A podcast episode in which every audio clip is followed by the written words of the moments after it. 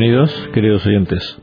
Juan Manuel Villori y José Luis Pérez de nuevo en el programa de Punto de Apoyo, pretendiendo una semana más en serles útiles en este aspecto, apoyarles en las cuestiones que consideramos necesario que reciban todos ustedes apoyo, como los necesitamos todos mm, en este empeño por resistir la avalancha que, que, estamos sufriendo de ataques a lo más sagrado y a lo más natural y a lo más sólido de nuestra cultura occidental, nuestra cultura cristiana en concreto.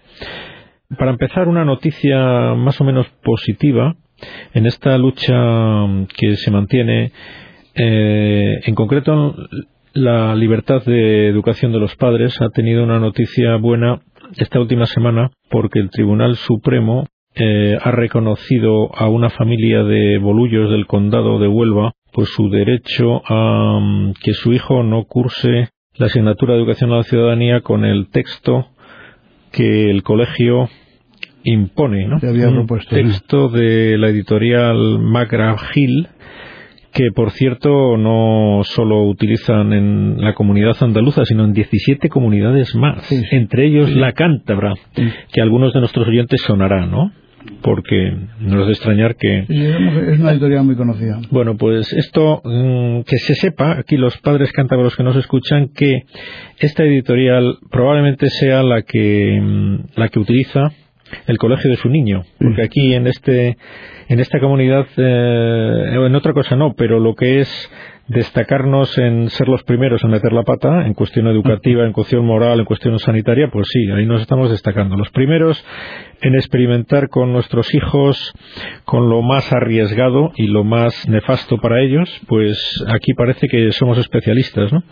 Y por lo tanto, ojo, mm, luz roja eh, alerta general a los padres, miren el libro de educación para la ciudadanía que utilizan sus hijos porque probablemente sea el que el Tribunal Supremo ha considerado como adoctrinador y por lo tanto ilegal en contra de la sentencia que emitió al respecto el año pasado, diciendo que procuraran los centros escolares y los profesores no adoctrinar en cuestiones morales a los niños porque era ilegal.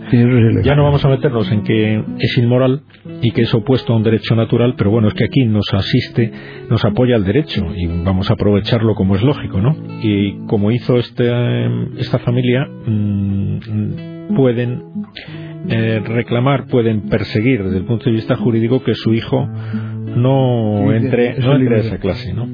¿Por qué? Porque recordamos a nuestros oyentes qué pasa en educación por la ciudadanía, pues que es una de las armas que está utilizando el gobierno para imponer una una nefasta ideología. Quizás es lo más grave que está pasando en nuestra sociedad, siempre lo decimos aquí, comparándolo de alguna manera, aunque no nos gusta hacer bromas con la situación económica, porque es muy seria y muy está trayendo mucho sufrimiento a muchos mm, que incluso a lo mejor nos están escuchando porque les está privando de los medios económicos necesarios para muchas cosas buenas.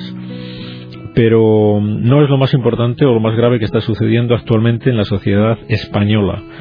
Es mucho más grave pues este mm, secundar nuestro gobierno directrices de no se sabe quién instancias superiores tiene que ser que secundan a otros a otros organismos, otras instancias eh, internacionales, porque no ocurre solo en nuestro país, aunque como decimos, parece que han elegido a nuestro país como banco de pruebas, como laboratorio sociológico para a ver cómo funciona esto de cambiar la sociedad cambiando al individuo y una de las métodos es educación para la ciudadanía. Pero recientemente, Juan Manuel, me venías diciendo hace un momento en el coche, mientras veníamos al estudio, otra, otra anécdota realmente mm, sorprendente, ¿no? Al respecto. Sí, es curiosísimo, sí. A ver, ¿qué era? Es que se ha aprobado ya, ¿no? Viene la noticia viene hoy en los en los periódicos.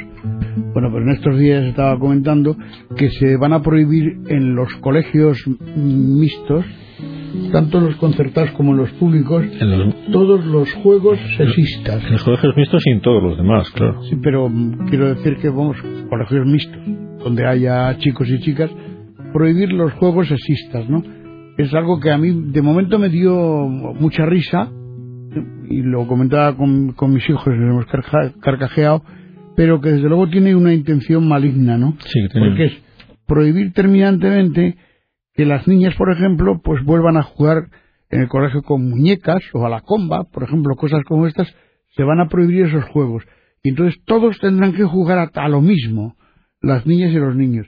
Es curioso que, vamos, cualquiera que tenga una mínima experiencia de un ambiente de estos educativos sabe que cuando salen al recreo en un colegio mixto, las niñas juegan a una cosa, ellas se van a un sitio, y los niños juegan a otra, es curioso. Algunas veces participan los, los, las niñas se suelen acercar a los juegos de los niños, pero nunca los niños se acercan a los juegos de las niñas. Y además es por, por, por breves instantes.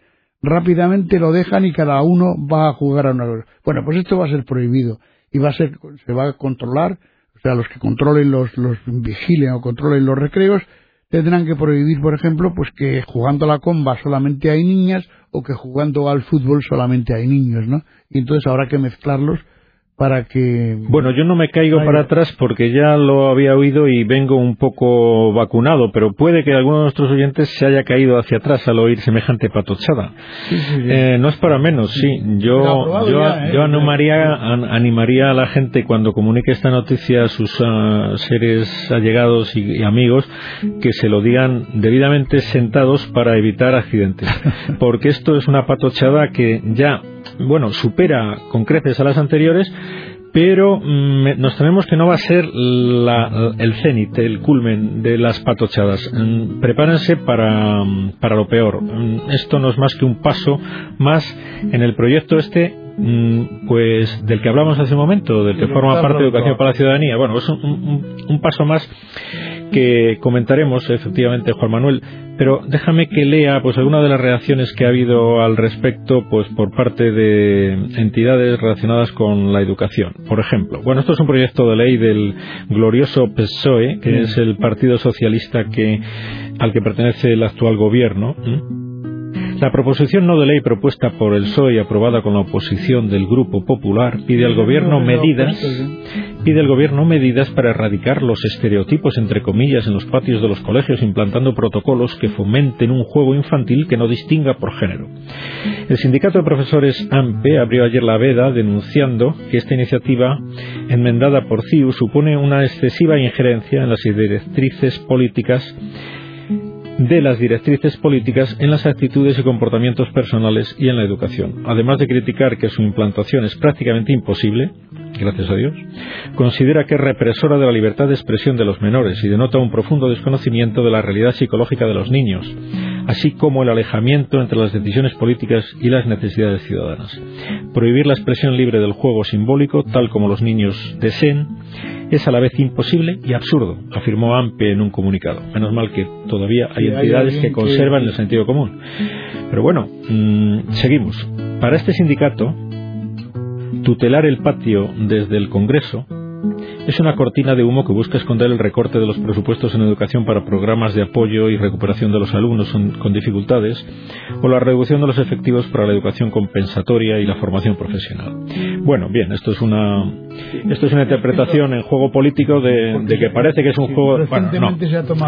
Pues yo perdona, eh, querido sindicato AMPE, que aunque eso sea cierto, no es solo el único motivo. El, el motivo es el que veníamos señalando antes, es la puesta en marcha de medidas mm, como un bulldozer de medidas sin pausa eh, para intentar imponer la ideología de género de la que hablaremos un poco más para refrescar la memoria de nuestros oyentes. Siguen las declaraciones del sindicato. Los profesores no estamos preocupados por los juegos en el patio, sino por lo que sucede dentro de las clases, por la calidad y eficiencia del sistema educativo, por el índice de fracaso y abandono escolar de nuestros alumnos y alumnas y por la mejora de la convivencia en las aulas, concluyó el sindicato. Las voces críticas con la proposición no de ley dirigida a los colegios públicos y concertados de educación primaria también llegaron por parte de la Confederación Nacional Católica de Padres de Alumnos, con capa, que tildó de esperpéntica la medida. Tienen que dejar de meter la mano en la educación, no marear con cuestiones que no sean importantes y reservar el derecho a educar a los padres, reivindicó ayer su presidente, Luis Carbonell. A juicio de esta asociación, España está a la cola de Europa en educación por lo que no debe perder el tiempo en este tipo de cuestiones, porque deja en evidencia a los que se encargan de la educación. Imponer a los niños cómo tienen que jugar es propio de un país de dictadores. Bueno, yo creo mm, ni siquiera los, los países de dictadores se han metido en semejante cosa. Este es propio de un iluminado ideológico como es el actual gobierno, que, bueno, que no pretende educar a nuestros hijos, pretende cambiar el concepto de lo que es un hombre y una mujer. Es decir, para ellos, que es el fondo de la ideología de género, pretenden el que no el, el, borrar de la, de la civilización y de la cultura algo tan natural. Es que están están de locos pero bien eh, no solo se le ha ocurrido sino que están poniendo los medios y están dando pasos y leyes encaminadas a eso. Que no se van a poder llevar a la práctica porque es intentar intentar modificar la naturaleza. Y eso no lo va a conseguir nadie porque eh, la naturaleza es inmutable Dios nos ha creado así y le recordamos desde estos micrófonos que no lo va a cambiar Zapatero ni sus esbirros ni sus correligionarios, porque es sencillamente imposible. Eh, lo van a seguir intentando, aunque conlleve pues graves daños morales a, los niños y trastornos y a la sociedad. bueno, ya de, ya de entrada aquí este sindicato nos ha dicho que ya de entrada están ahorrando eh, esfuerzos y medios para cuestiones mucho más apremiantes en la educación desde el punto de vista técnico, es decir, la, calidad escolar. Le importa muy poco. Lo que le importa es cambiar la mentalidad, eh, la mentalidad que en la que se sustenta en la sociedad actual. Y como lo que a nosotros nos importa es mantenerla, pues vamos a traer aquí a colación las palabras de Benedicto XVI y la lucha de los sexos. Eh, he recogido un escrito del actual Papa cuando era cardenal en una carta a los obispos de mayo del 2004 sobre la colaboración del hombre y la mujer en la Iglesia y en el mundo, cuando era prefecto, prefecto de la Congregación para la Doctrina de la Fe y que con la aprobación del entonces Papa Juan Pablo II enseñaba. Ante estas corrientes de pensamiento la Iglesia, en vez de hablar de lucha de sexos, habla en colaboración activa de colaboración activa entre el hombre y la mujer, precisamente en el reconocimiento de la misma diferencia.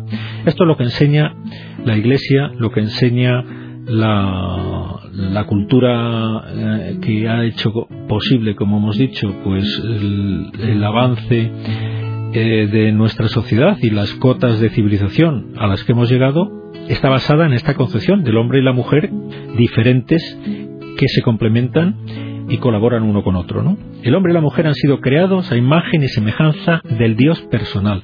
La igual dignidad de las personas se realiza como complementariedad física, psicológica y ontológica, dando lugar a una armónica individualidad relacional que solo el pecado y las estructuras de pecado inscritas en la cultura ha hecho potencialmente conflictivas.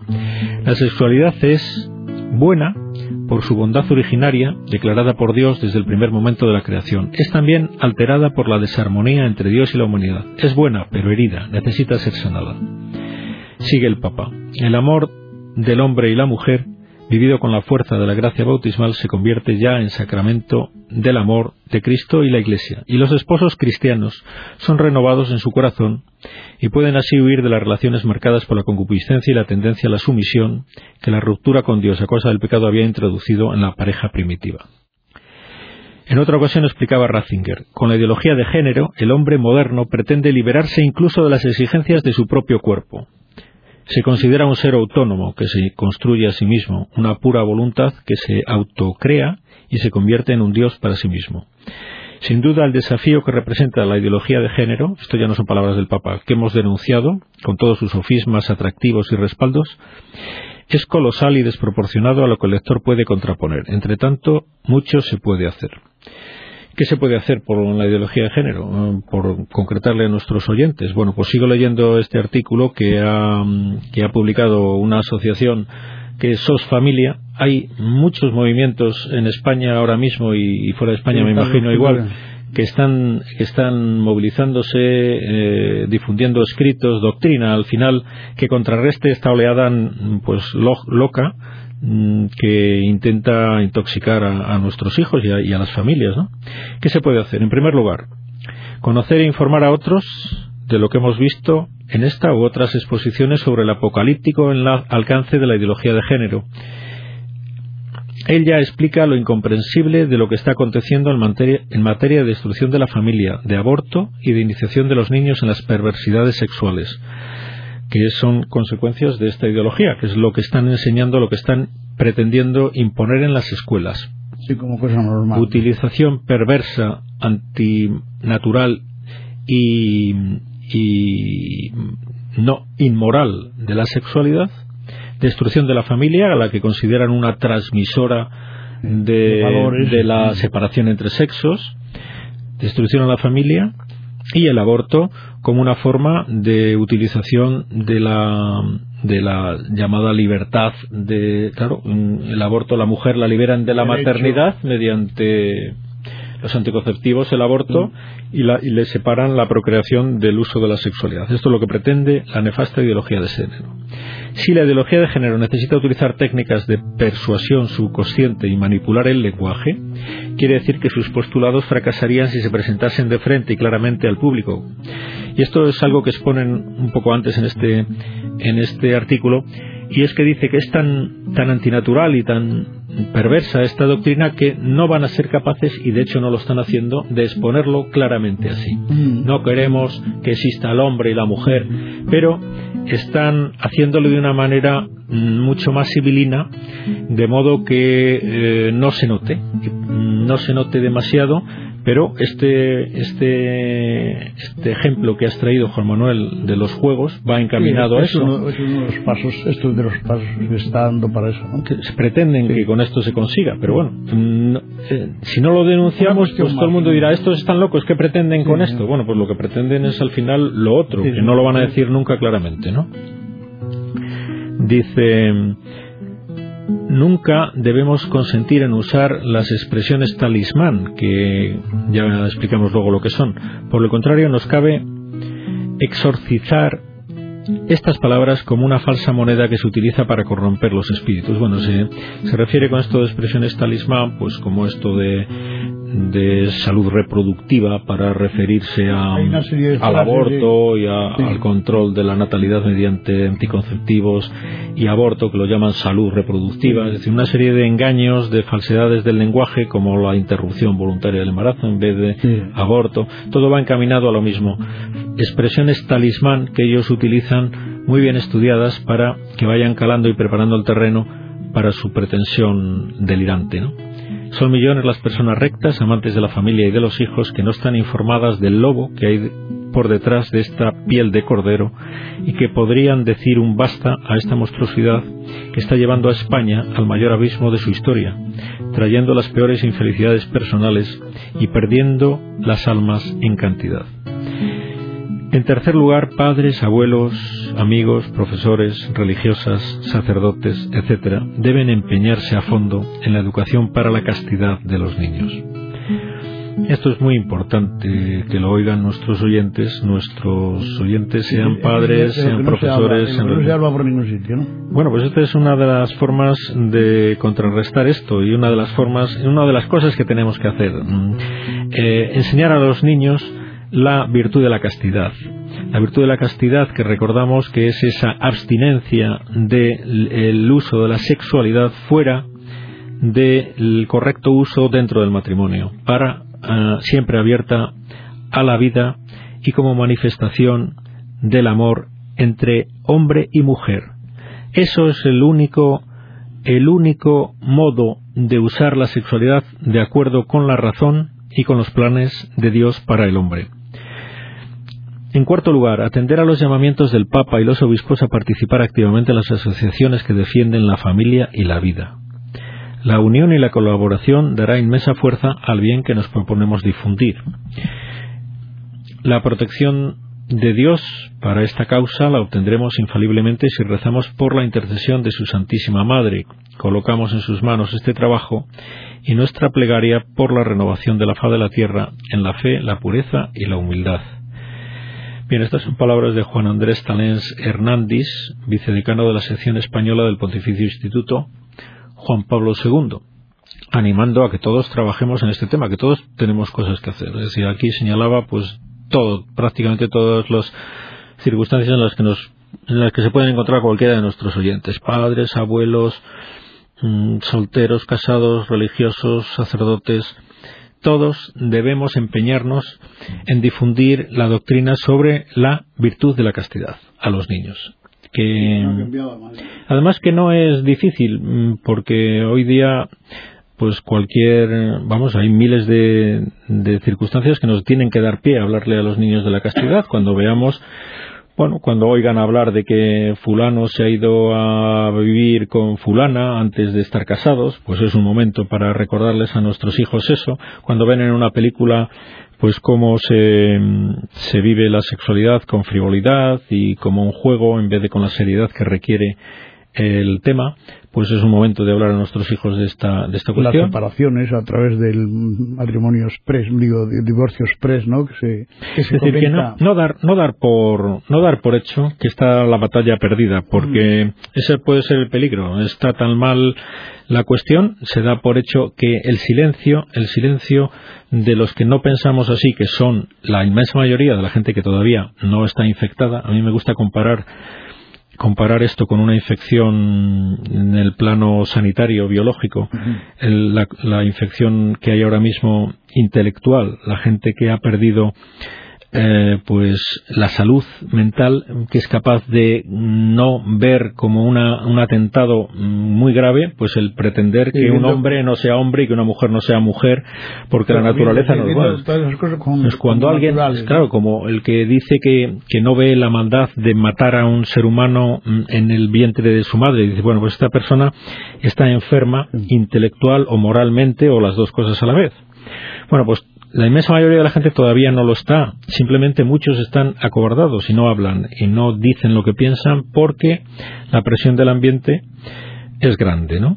Bueno, pues este programa anima a que no nos dejemos uh, acoquinar y uh, acobardar por la presión y cumplamos nuestra misión cada cual en el sitio que le corresponda.